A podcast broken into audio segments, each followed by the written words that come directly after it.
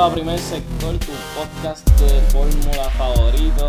El episodio de hoy es un poquito diferente. Eh, vamos básicamente recordando pues, a uno de los grandes del deporte que falleció el 28 de noviembre, Sir Francis Williams. Eh, pues ustedes, como siempre, andan conmigo Angelito y AC.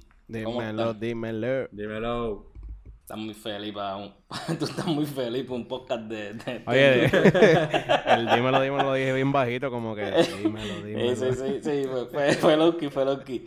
Eh, sí, recordar, el, el, el, pues Sir Francis, Sir Francis Owen Garbett Williams, tiene nombre con cojones, pana.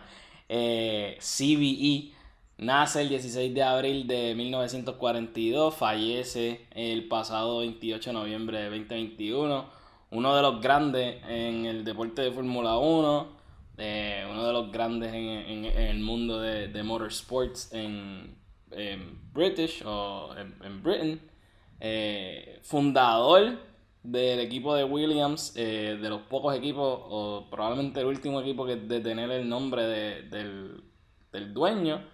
Obviamente, pues hay otros equipos que también tuvieron su nombre, pero pasaron de pasaron de mano y se, se mantuvieron el nombre, pero pasaron de manos y pues no son del que los creó, no son del fundador.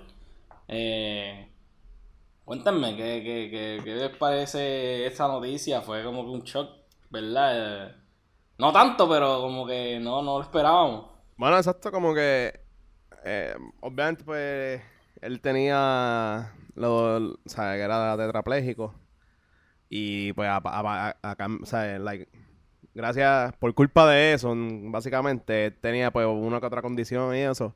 Y además de que ya tenía bastante edad, ya estaba en los 86 más o menos, ¿verdad? Algo así tenía. Sí, sí, estaba, Y pues como que parece que tuvo unas complicaciones y eso, y entonces pues fallece. Obviamente no es él, no es no nos sorprende bien brutal porque es una persona mayor y eso puede pasar en cualquier momento. Pero aún así es, para el mundo de Fórmula el, choque es grandísimo porque es uno de los íconos más grandes de, del deporte. Y, y obviamente la historia que está detrás de, él y de su equipo y de su familia es inmensa, ¿sabes? Es probablemente uno de los equipos más con más historia, aparte de pues, Ferrari, McLaren, esos equipos así. So, sí, sigue siendo chocante, bien brutal y, y es una pena, en verdad. O sea, una, una pena que se haya perdido esa persona, pero pues.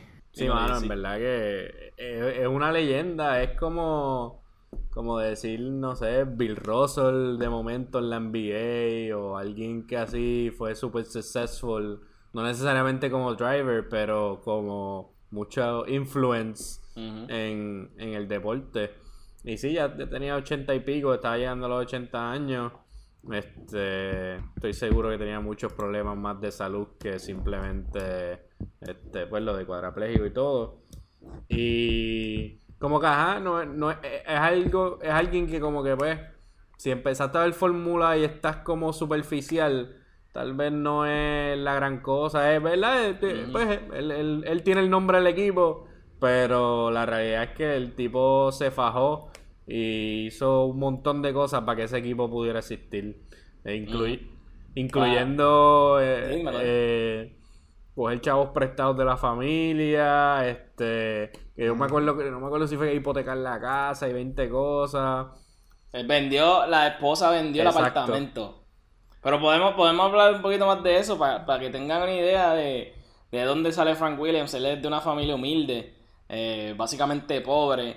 Eh, yo creo que su, su viene de un eh, eh, matrimonio roto, como uno dice. El papá era activo en el Royal Air Force, eh, la mamá era maestra, era de, como, como ya dije, de una familia bien humilde.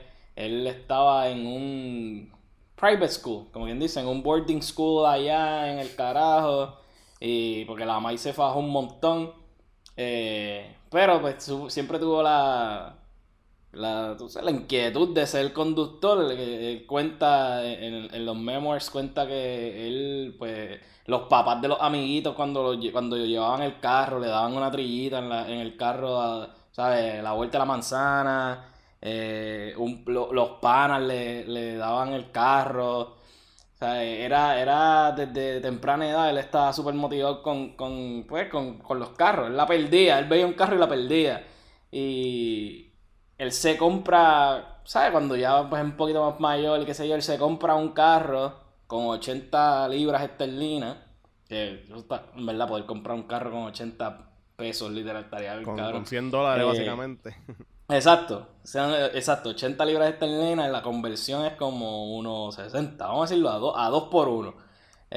160 dólares, compra un carro, se vuelve loco, él, él es básicamente Eso no va a pagar ni para gasolina. eh, Literal. se, él, él se convierte como quien dice driver, él corría ahí, o sea, oficialmente él corría pues eh, eh, diferentes tipos, no era fórmula lo que había, lo que él corría en ese tiempo, él corría diferentes tipos de circuitos y corría en la tierra, era un loco, en verdad era un loco.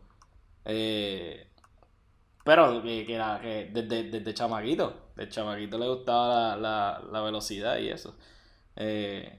¿Cómo, cómo, o sea, cómo él llega a, Fórmula? ¿Cómo él llega a Fórmula en, en pues de- después de pasar después de pasar todas las tribulaciones en conseguir su carro y toda la cuestión, cómo él pasa entonces de, de driver a, a llegar a Fórmula y sí. Este, él tuvo que comprar varios chasis de manufactureros eh, que eran usados y, y realmente tirar el peso para poder competir, este, pero tenía buen equipo y no es hasta que compra el chasis de de ¿de quién fue? Ba- Bamen, sí. algo así, algo así se llamaba Sí, el equipo, Bamen, raro. Este, que entonces Ah. decide, decide entrar a Fórmula 1. Y eso fue con una reestructuración porque la primera Williams como tal falló, ¿verdad? Se quedó en bancarrota. Este, tuvo que vender parte del equipo. Y eso de, pues, me imagino que no ser jefe no le gustaba. Y entonces consiguieron un warehouse nuevo y empezaron a, a producir este con un poquito de ayuda de chasis medio medios comprados. Este, Él, él, él vendía, me parece funny porque él- cuando él, pues cuando, cuando él está tratando de, de break en el mundo de motorsports y qué sé yo, él vendía partes, o sea, él empieza a vender partes de carros, eh, él empieza a, a- a montar carros y venderlos, él cuenta también que le vendió el carro a, una, a un mismo cliente tres veces. El cliente le vendía el carro para que él lo parteara y él venía, lo, le montaba, ¿sabes? Montaba el carro de nuevo, lo limpiaba, le hacía una o dos, tres cositas y entonces cogía un big number que básicamente era un big number robado y se lo vendía de nuevo para atrás y era el mismo carro. Se lo vendió tres veces. A- a él o sea que- criminal. no, yo lo que estoy diciendo es que él tuvo que fajarse y hacer de tripas corazones. Y mil, porque recuerden, él era de una familia pobre y él estaba entrando en un mundo que necesita mucho dinero. So, él tenía que, o sea, tenía que hacer todos los trucos habido y por haber. Eh, que también eh, eso, eso está, cuando ya llega a Fórmula, él tiene que, o sea, ellos corrían con gomas usadas a, ese nivel. O sea, nosotros lo dijimos la otra vez que, que cuando hablábamos de Luis y qué sé yo, de que cogía las gomas usadas, lo que sea, eh, cuando estaba en karting, este hombre tuvo que hacer lo mismo cuando estaba entrando en Fórmula. Y él se juntó entonces, él tenía panitas, él tenía panitas de chavo, pa, panitas de guaynabo. no, no de guaynabo. tenía, tenía panitas de guaynabo, pero allá, y entonces, que eran de la aristocracia. Y era, eh, exacto, de marista, nenes con chavo, pero que no, que no eran no eran buenos corredores y no eran buenos mecánicos, pero tenían chavo y les gustaba la pendeja. So él se juntaba con esa gente para poder entonces, eh, pues, sacar chavo y poder correr y poder, este, ¿sabes? Comprar piezas. eh, y era un loco, en verdad, él era un loco.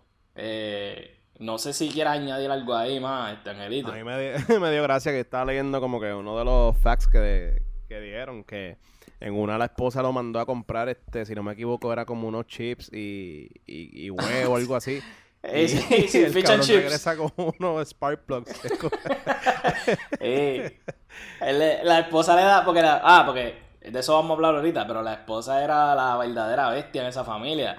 Ella venía de una clase noble, tenía chao. Se iba a casar con un noble. Y, y se iba a se, se casó con un noble. Se casó con un noble y a los dos años ella estaba detrás de Frank Williams, pero vamos a hablar de eso ahorita.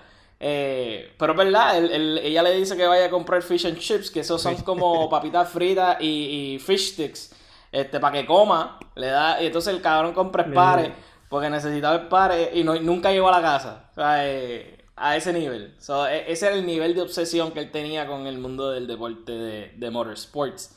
Eh, pero también en la parte de driver, o sea, de, de la parte de él como driver, era el loco. El, el, el carro de la Mai, que la Mai le prestó, se lo puso de sombrero, lo volteó. Eh, siempre estaba crashing, siempre estaba spinning.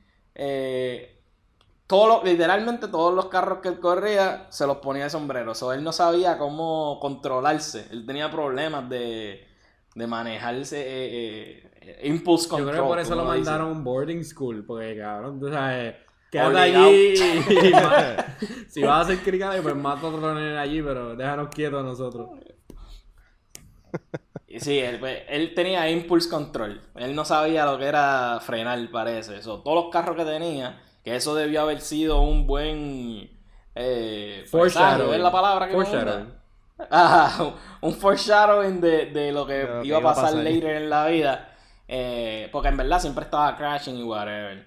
So, cuando él consigue esos chavos y, y logra pues juntarse con esa gente de dinero y logra hacer los trucos con los chavos y sacar chavitos, él monta el equipo, como tú dijiste, él compra un chasis de alguien y monta un equipo que este, se llamaba el equipo Frank Williams Racing, Racing Cars.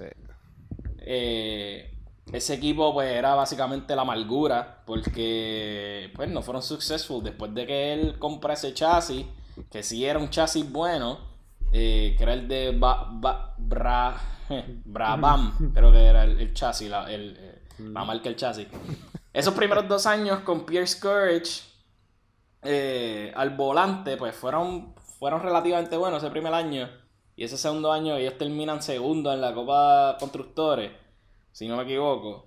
Eh, pero después de ahí eso fue amargura. 70 del 71 para adelante no consiguieron pues, ganar nada.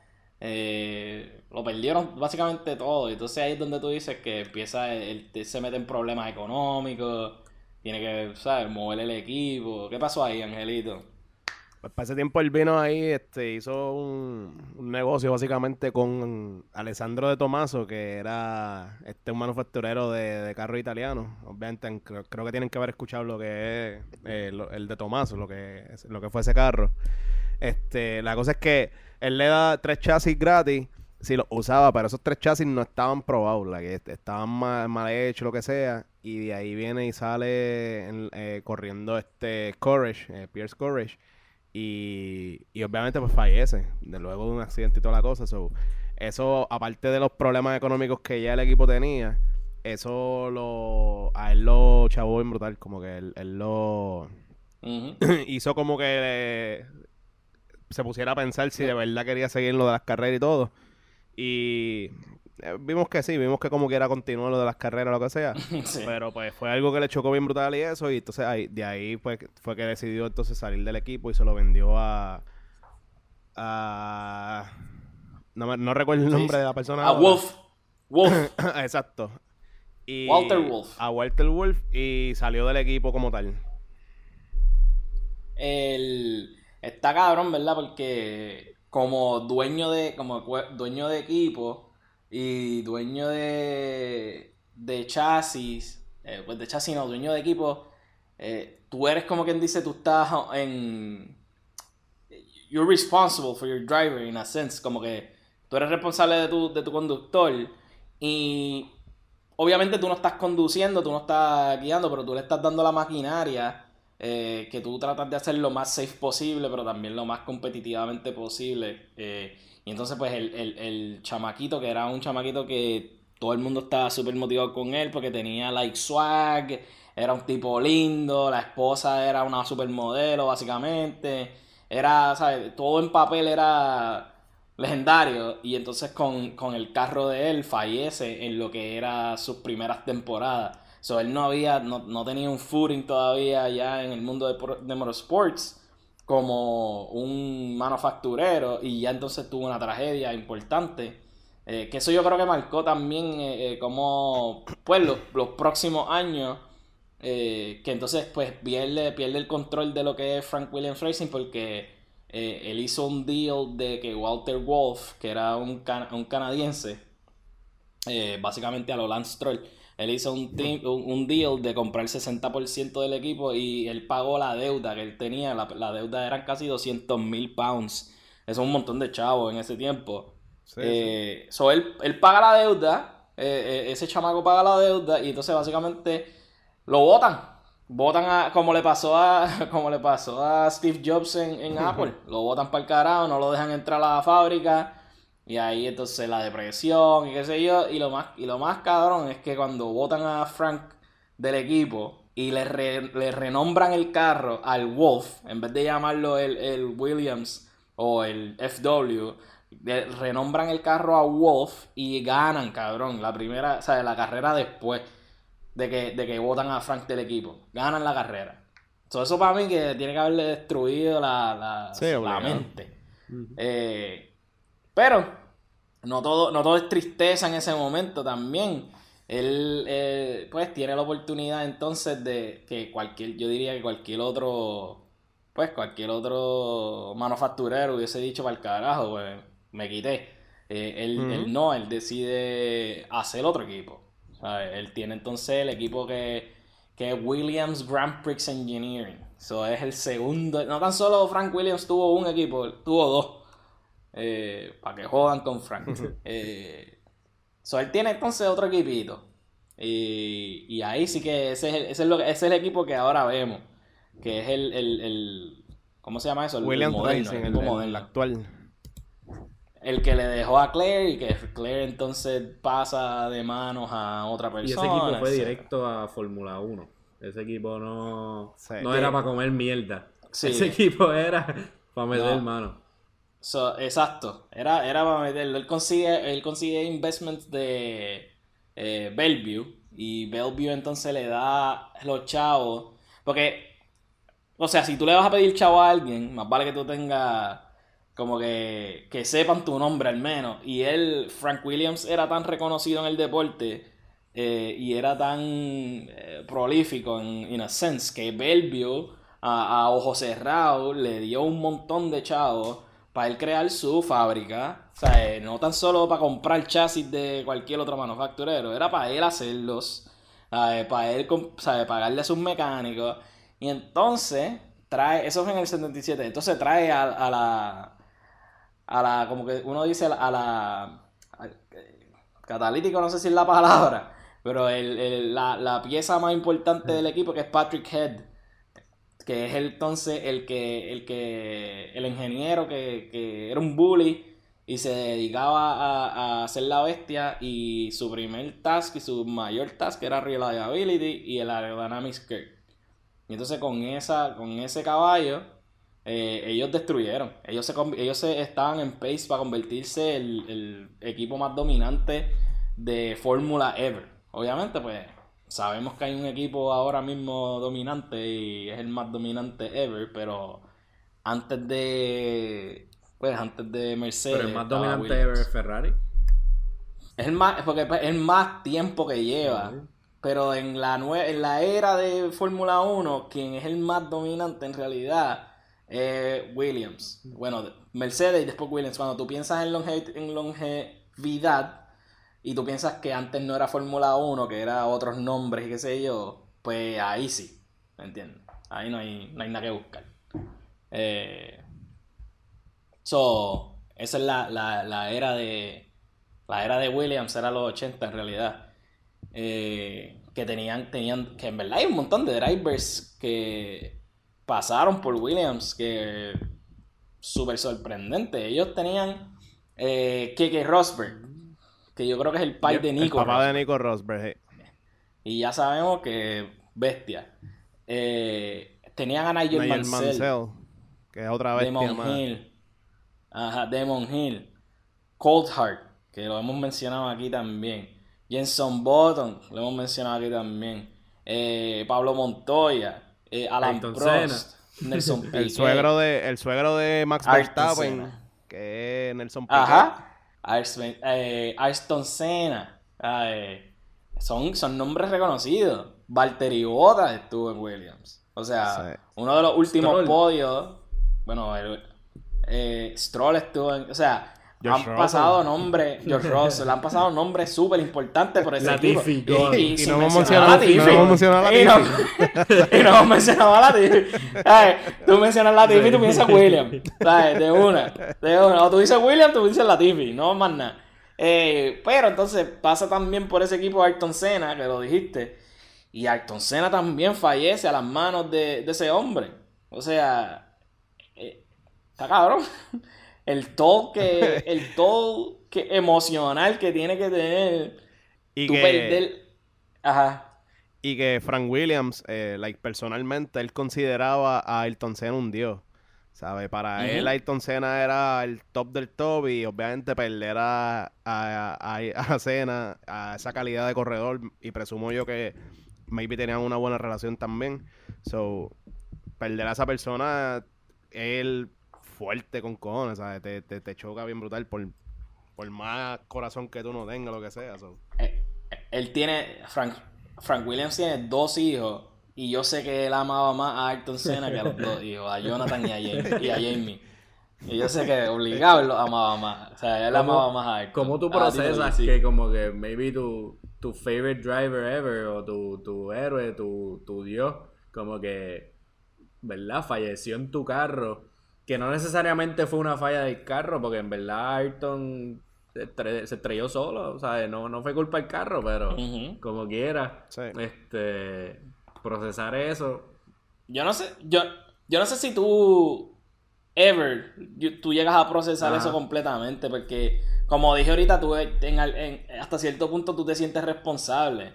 O sea, es, es como, digo, y si, y obviamente si tú tienes pues esa madurez emocional, maybe, eh, si tú eres un fabricante de pistolas, por decirlo así, pues tú te vas a sentir mal si con alguna de tus pistolas matan a alguien, ¿no? Como que en ese sentido tú le estás dando, tú le estás dando, tú le estás dando el murder card, tú le estás dando el suicide card, como se dice, tú le estás poniendo la bomba en el pecho y le estás diciendo que vaya a, you know, 200 kilómetros por hora. Es como que, si tú lo ves de esa manera, pues bien fácil irse en ese death loop, en ese, Eh, tú sabes, en, en Es que, ese, en es que ese estoy, loop de, es que de estoy pensando que el fabricante de pistola que se va en la mala porque maten a alguien está- tiene que hacer otra Está en el cosa, tiene que hacer otra cosa con su vida porque es que Es que los Eh, chavos son buenos. eso es como el chef que se va en la mala cuando, no sé, la gente le gusta su comida o algo, ¿no? Sí, no, no es lo mismo llorar en, eh, tú sabes, en, Eh. una bicicleta que llorar en Sí. un Ferrari, ¿tú me entiendes? Pero fue, una- fue un mal ejemplo, pero tú sabes lo que quiero decir, ¿sabes? Es como que tú le estás, tú le estás, tú le estás poniendo la pistola en la mano y la estás cargando y tú sabes que tiene depresión, pues cabrón, ¿sabes? estás poniéndole, te lo estás poniendo Sí. difícil. Mano, y, toma- y tomando Eh. en cuenta, obviamente, que no era la primera vez y que él casi también pierde la vida en un accidente de tránsito. Obviamente no en carrera, pero eh, en su carro personal y eso, pierde el control y casi, casi se, se va a pique. So, está bien difícil procesar toda esa serie de eventos que básicamente maybe tú hubieses hubi- eh, evitado si a lo mejor no hubieses estado en el deporte o algo, pero obviamente pues la mentalidad que él tiene es bien diferente a la que nosotros tenemos, o ajá, como que Sí, fue. El eh, Pierce Scourge, by the way, Pierce Scourge se murió en Zandvoort. Yo no sabía ese detalle. eh, que lo, lo encontré los otros días y yo me, me sorprendió porque de Zandvoort como que no había escuchado eso. Eh, obviamente pues eso no tiene nada que ver con lo que estamos hablando ahora, pero como que fue interesante. sí, sí. Eh, pero, ya que mencionaste el accidente, pues hay que hablar del accidente. Una de, la- una de las imágenes que uno recuerda de Frank Williams siempre, para nosotros que no estábamos around en los 80 y en los 70, es que él siempre estaba en silla de ruedas eh, y que es tetrapléjico parapléjico. Eh, básicamente él estaba eh, pues haciendo un testing del carro nuevo de, de Fórmula. Eh, él estaba en el South of France. y entonces, como él era una persona que estaba bien fit y estaba bien ready, y él iba a correr este maratones o un half marathon o un maratón en Londres, pues él estaba tratando de llegar al avión. Y como todos sabemos, como lo dijimos al principio, que es un demente, no se sabe controlar y que se ponía los carros de sombrero, pues guess what? Carro que él toca, carro que se vuelve sombrero.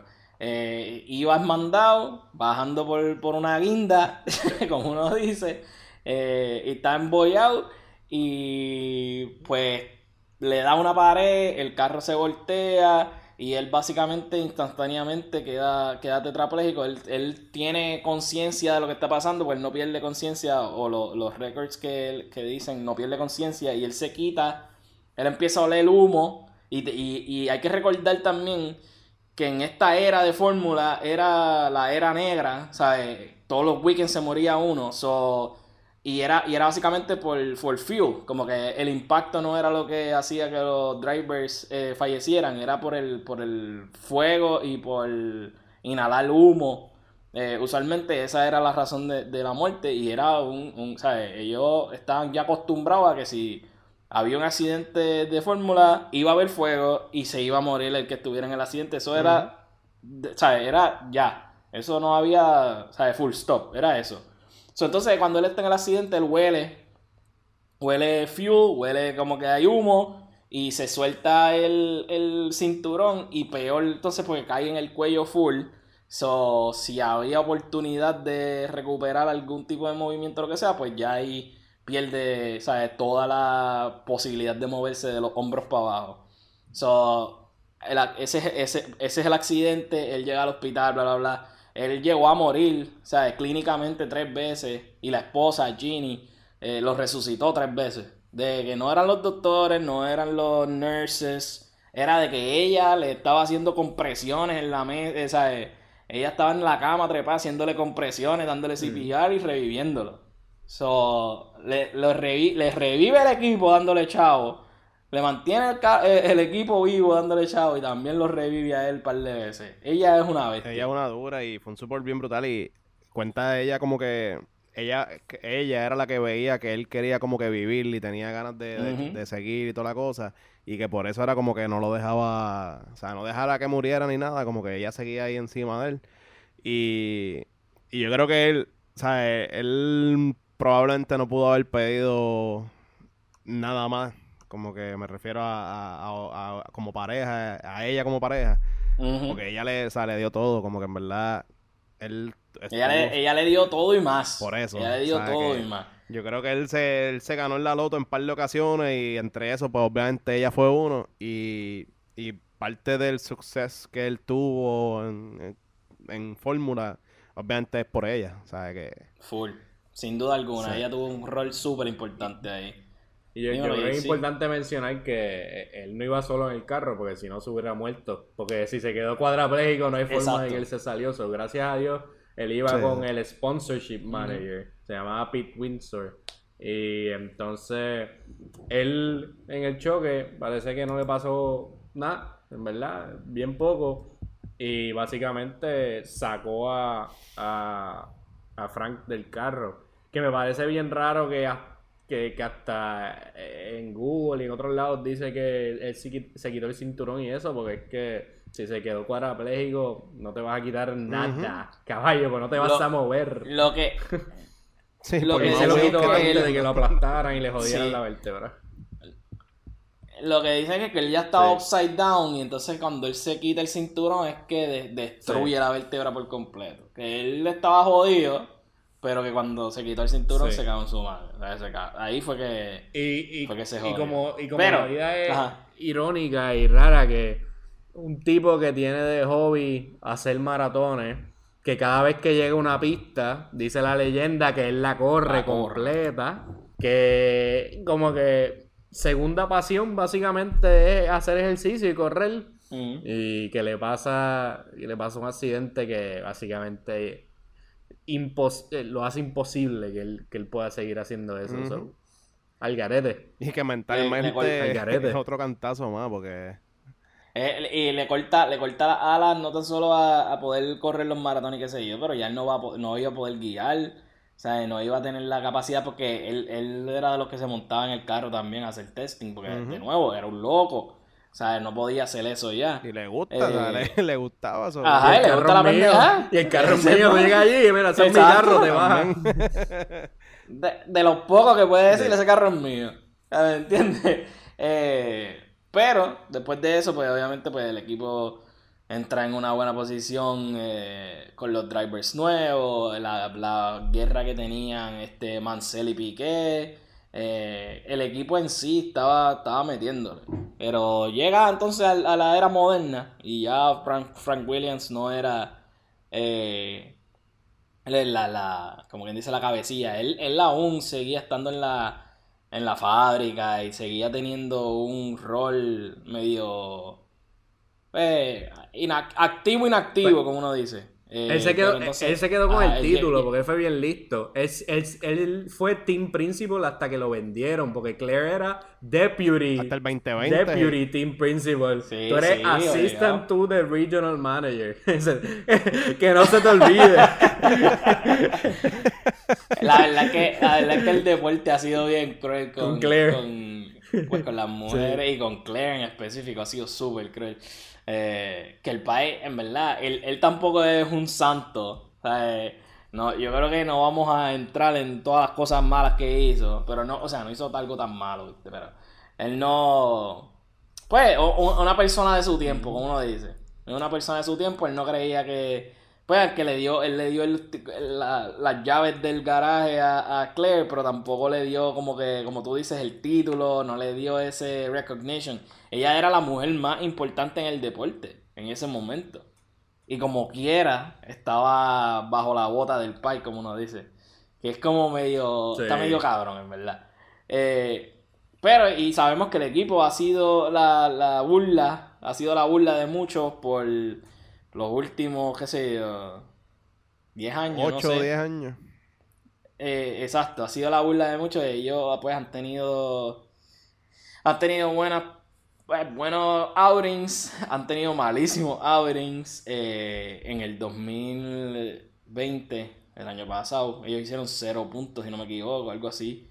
Eh, como que no se han visto bien, pero entonces, que también eh, él pasó la amargura del, de su primer equipo. Tiene un super equipo, super successful, dominante poderoso y entonces tiene que volver a vivir la amargura de tener un equipo que todo el mundo se vacila, que al final de cuentas terminan pues también como que vendiendo parte del, equipo.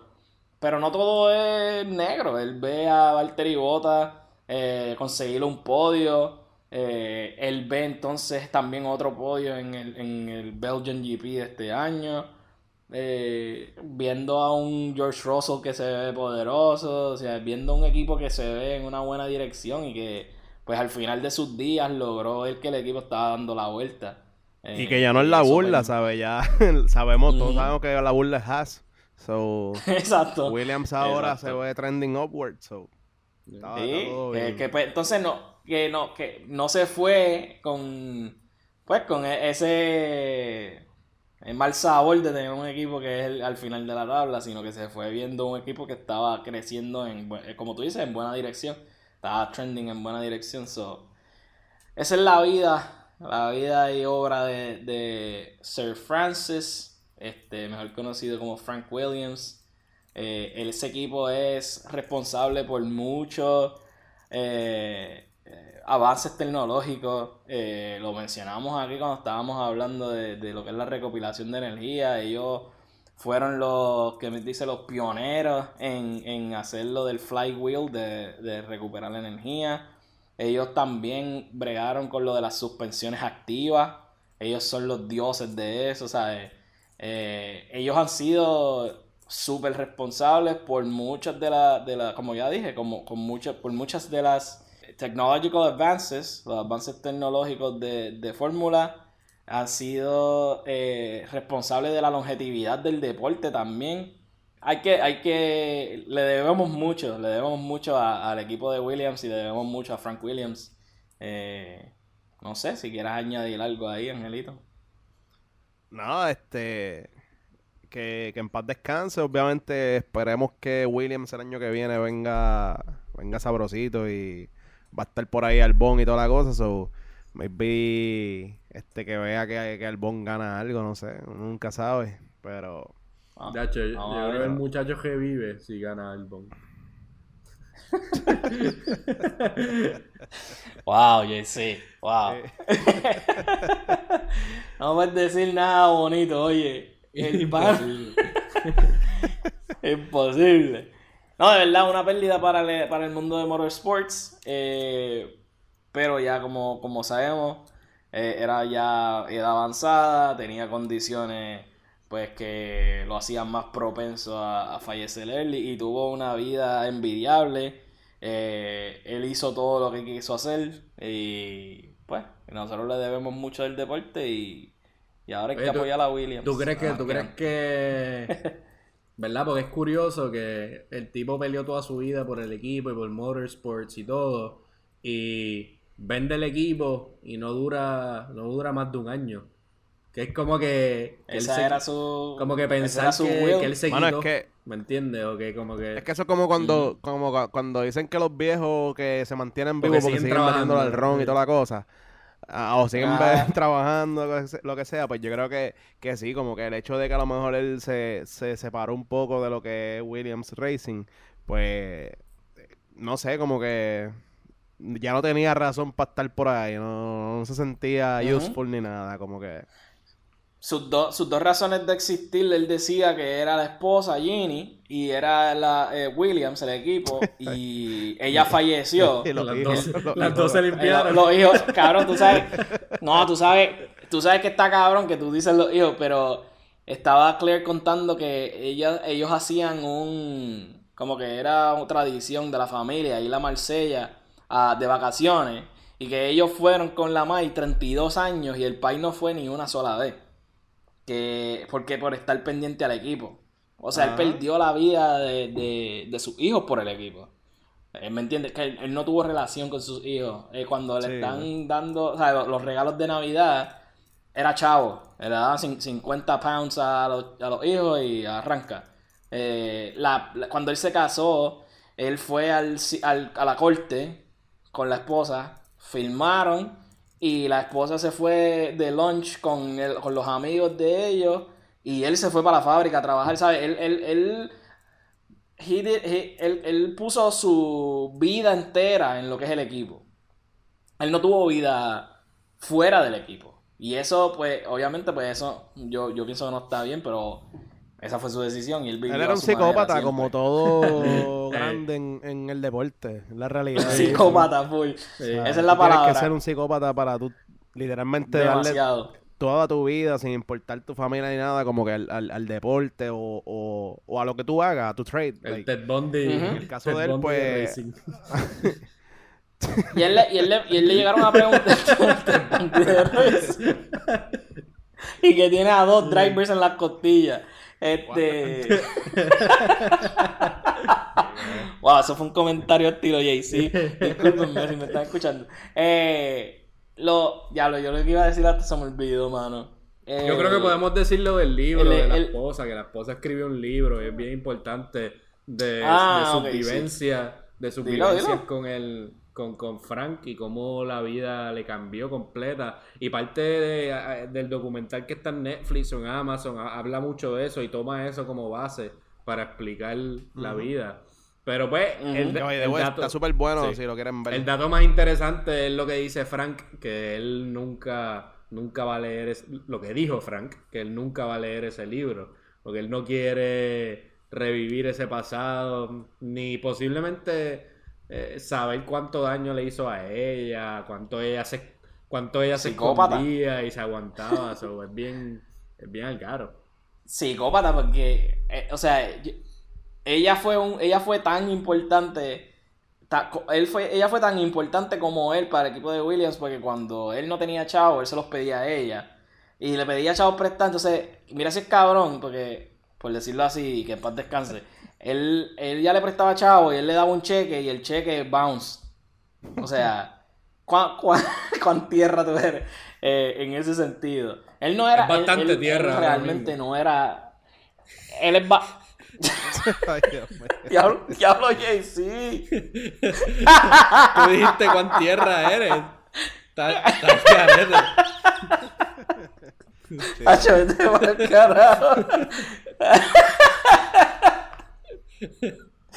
Ah, no vamos, no, no vamos a entrar, diablo, voy a decir. No vamos a entrar en, en su. No, no, que cortar ni cortar. Te van a escuchar lo que dijiste. Y espero que. y espero que te avergüence.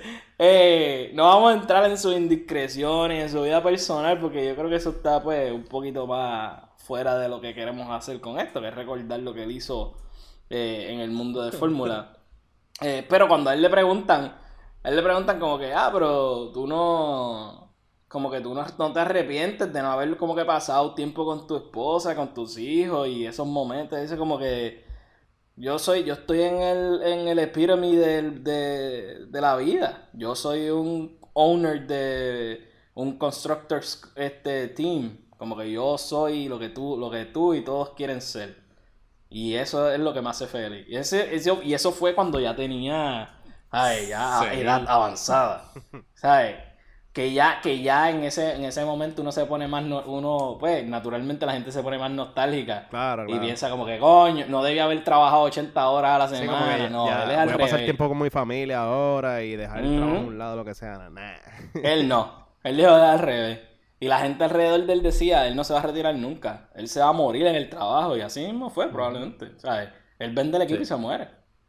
O sea, nada. Interesante la vida de, de ese caballero. eh, de los pocos que, que mantuvieron su nombre ahí. eh, Una bestia, en una el bestia. equipo. Una bestia en ese mundo. Tuvo la, la capacidad y la, el foresight de, de juntarse con gente que lo lograron hacer successful.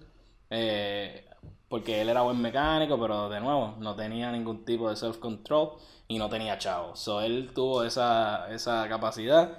eh, y después de todos esos años, desde el 69, están, está en, en- compitiendo en Fórmula, eh, sigue ahí. So, un- una bestia.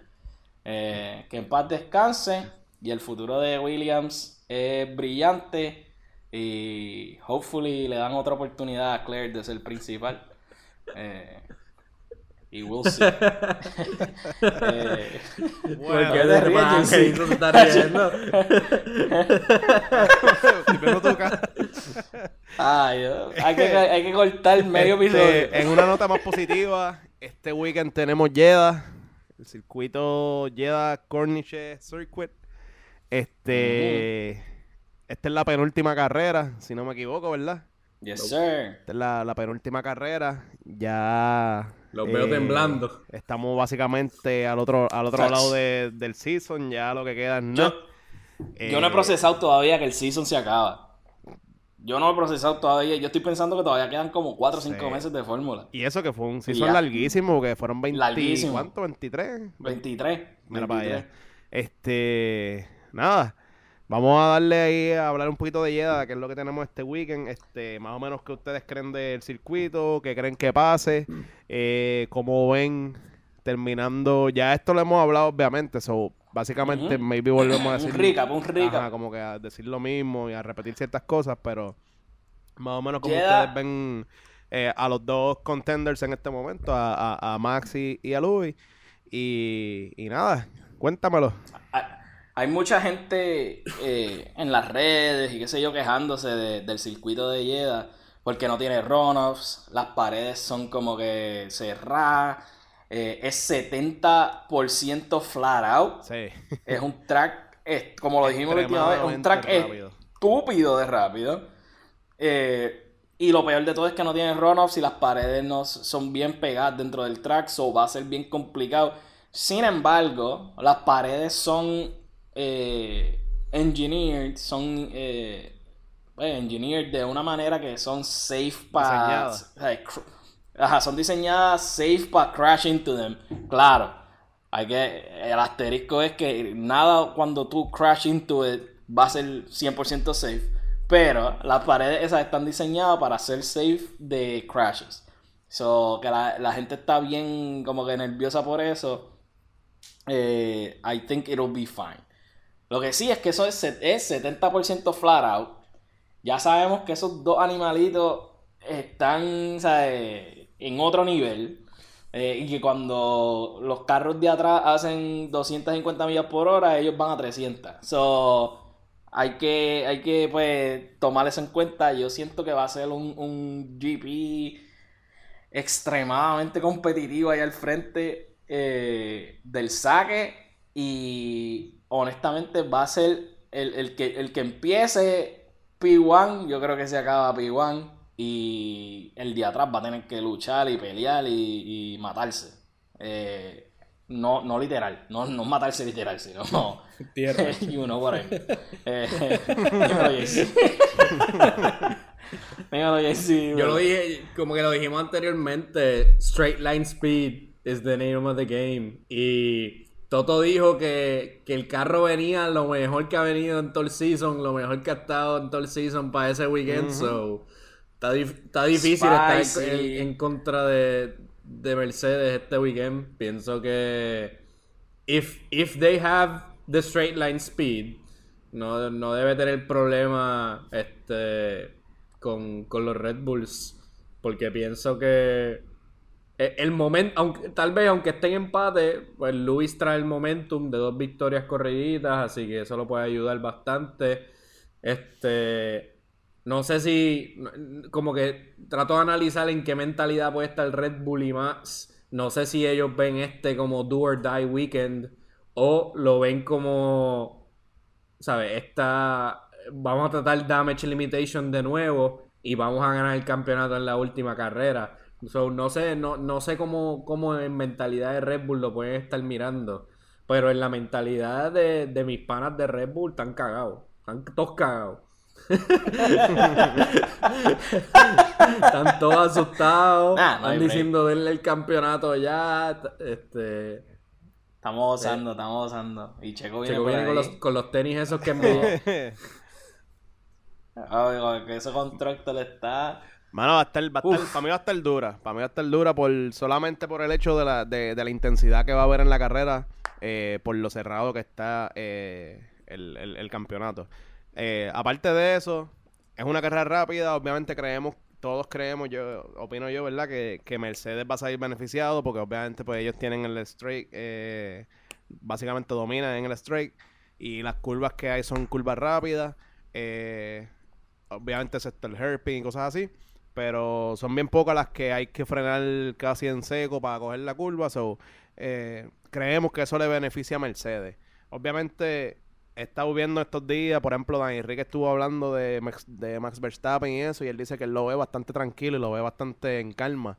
So, no sé qué esté pasando por la mente de, de él y, y Horner y eso, pero yo estoy seguro que ellos van a, a salir con todo este weekend porque si maybe si te vas con la mentalidad de, de, de, de damage limitation, vas a, o sea, estás básicamente poniéndole en, en bandeja de plata a, a Louis el campeonato.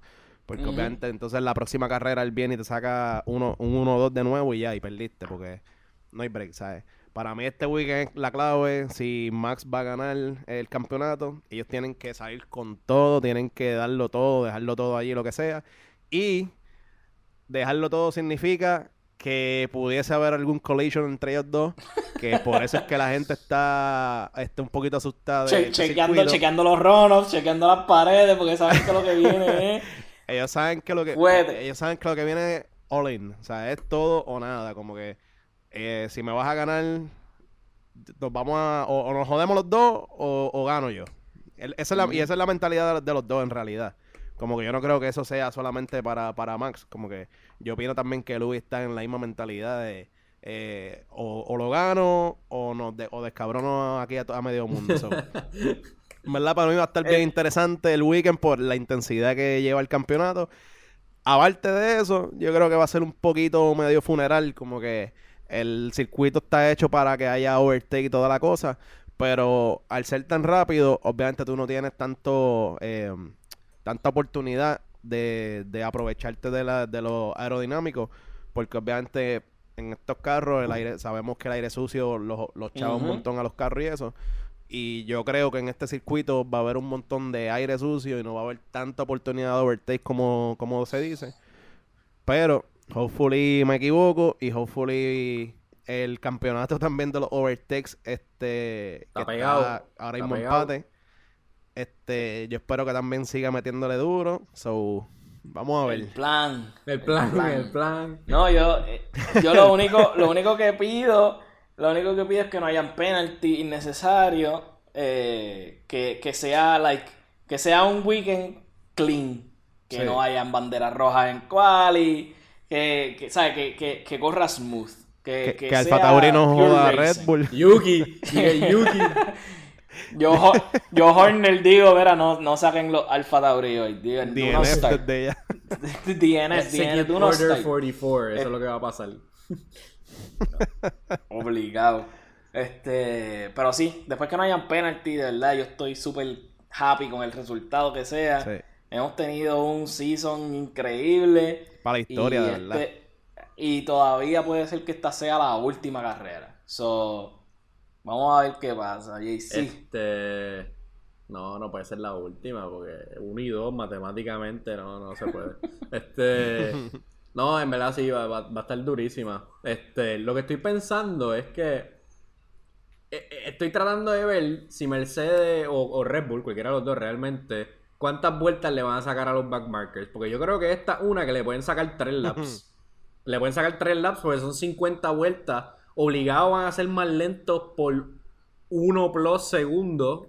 Mm, Posiblemente dos por cada vuelta. Eso le da break a los dos animales que conocemos a sacarle 3 laps. A estos, a los Haas, por lo menos. Sí. Definitivo. No sé, no Sin sé. alguna. Eh, eh, Ese es el. Es un ese es el pensamiento goal. bien random. pudiese también afectar by the way el resultado, como que los backmarkers, obviamente ya vimos que en, eh, en México fue verdad que, que el backmarker ayudó a, a- a- bueno ayudó a ambos, pero más a Verstappen, a Verstappen, so, como que eso también pudiese afectar y obviamente cambiar el resultado de la carrera. Eh, el hecho de que los backmarkers van a ser bien back, like, van a estar bien atrás los cabrones, so. Ahí es que No sé. Mick dice. Fin de semana. Por papi. Fin de semana, fin de semana de tensión en Jeddah. eh, puede decidir el championship. eh, va a ser bien interesante ver eso. Eh, y si escuchaste hasta aquí, pues síguenos en las redes. Coméntanos, háblanos. Nos gusta pelear. Primer sector PR en Instagram. Y probablemente en todos los otros social medias. Eh, Anchor, primer sector. Spotify, primer sector. Apple Podcast, primer sector. YouTube, primer sector. Y como Primer siempre, sector out. En la tierra salimos y a la tierra volvemos.